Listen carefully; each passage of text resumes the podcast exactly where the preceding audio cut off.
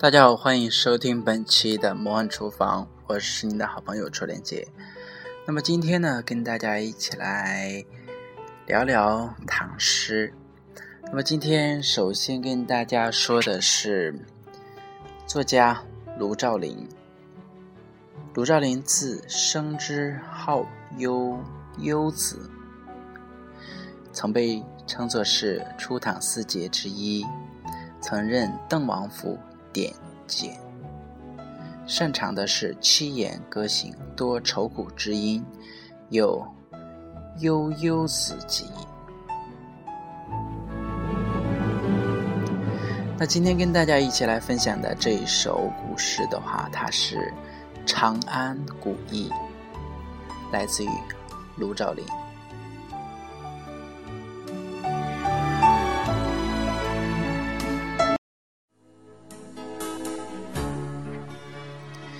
长安大道连斜斜，青牛白马七香车，玉辇纵横过主地。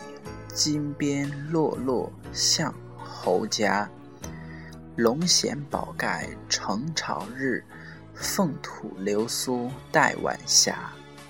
百丈游丝争绕树，一群娇鸟共啼花。游蜂戏蝶千门侧，碧树银海万种色。复道交窗作何欢？双雀连翁垂凤翼。良家画阁中天起，汉地金井云外直。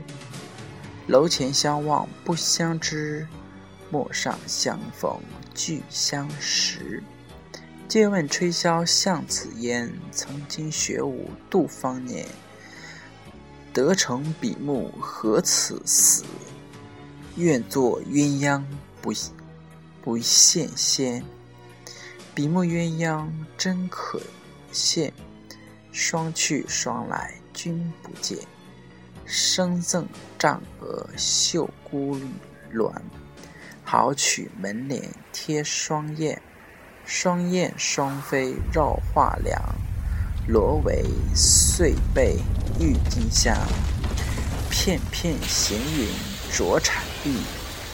纤纤出月上压黄，压黄粉白车中出。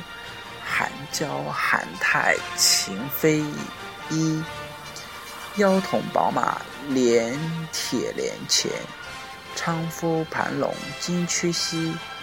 玉石府中乌夜啼，廷尉门前雀欲栖。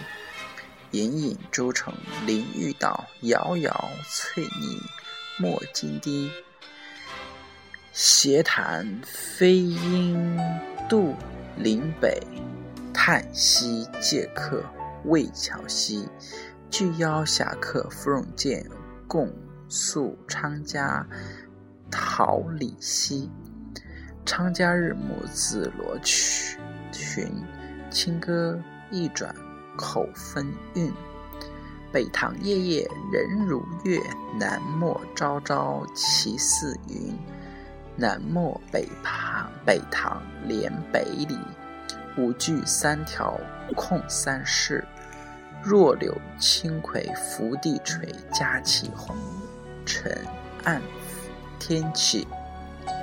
汉代金舞牵起来，翡翠吐苏鹦鹉杯。罗襦宝带为君结，燕赵燕歌赵舞为君开。别有豪华称将相，转日回天不相让。意气由来排冠夫，专权判不容肖像。专权意气。本豪雄，轻插紫燕作春风。自演歌舞长相载，自谓骄奢临武功。解物风光不相待，残舔碧海须臾改。昔日金界白玉堂，寂今唯见青松在。寂寂寥寥，杨子居。年年岁岁一成书。独有南山桂花发，飞来飞去袭人区。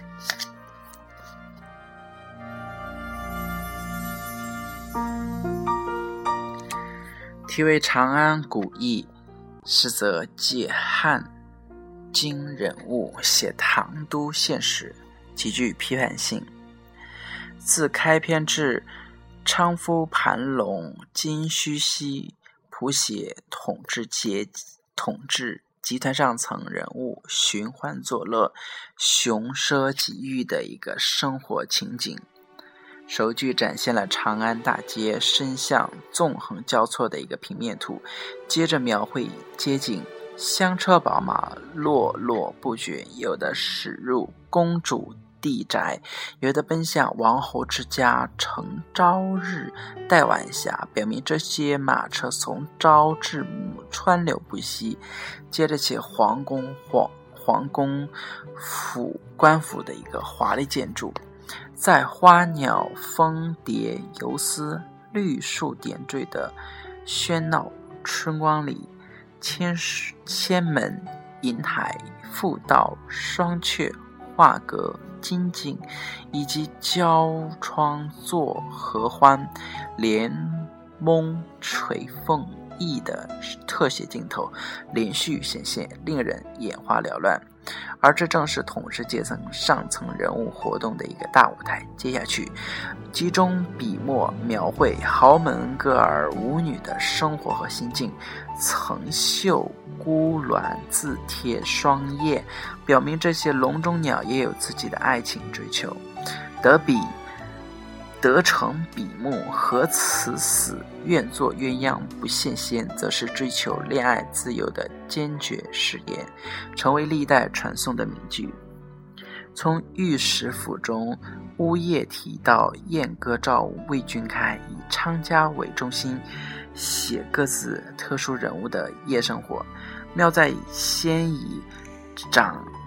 淡和的一个御史和掌刑法的廷尉门庭冷落做陪衬，然后描写了从杜陵到渭城，从南漠到北里，整个长安在整个的夜幕笼罩下变成了疯癫放荡的游乐场。那些木发髻的王孙公子。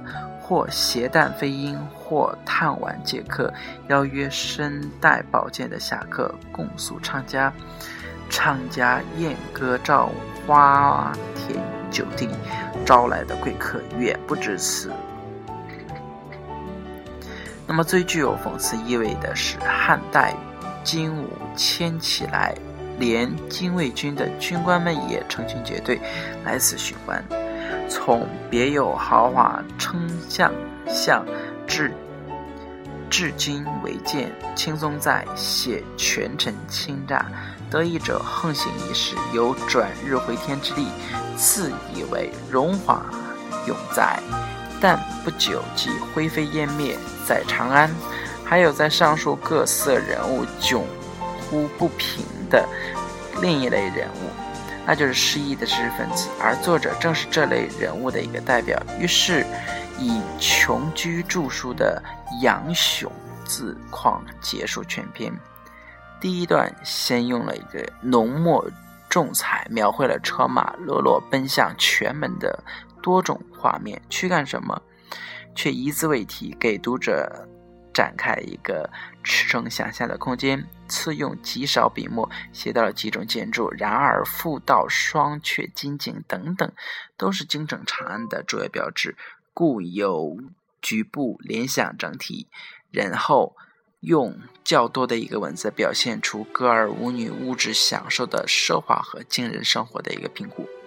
未写他们的主子，而那些权豪势要之家的交涉隐逸也不难想象。前三段所写的场景人物各有特点，有相互的一个补充，合拢来便可窥见京城长安的轮廓和上层集团各色人物活动的整况。结尾用南山桂花衬托出自甘寂寞、治学著书的知识分子与上述争权夺利、寻欢作乐的各色人物做强烈的对照，便可引发读者的无限想象。全诗长达六十八句，以多姿多彩的笔触勾勒出京城长安的全貌，抑扬起伏，皆袭工商，开合转。换弦中肯记，既体现了大唐帝国的繁荣昌盛，又暴露了长安这座繁华都市机体当中的脓疮。在同类词材题材的作品当中，不仅左思的《咏史记记京城内》，唐太宗的《帝京篇》无法比拟，就是骆宾王的《帝京篇》和王勃的《临高台》，在思想上和艺术上也略逊于色。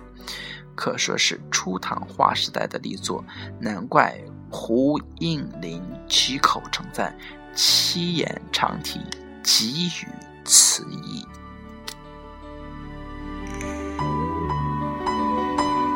那么今天跟大家一起来分享的这样一个长安古意，呃，那么就到这里，也希望大家能够以后多多抽出时间来多看一下我们。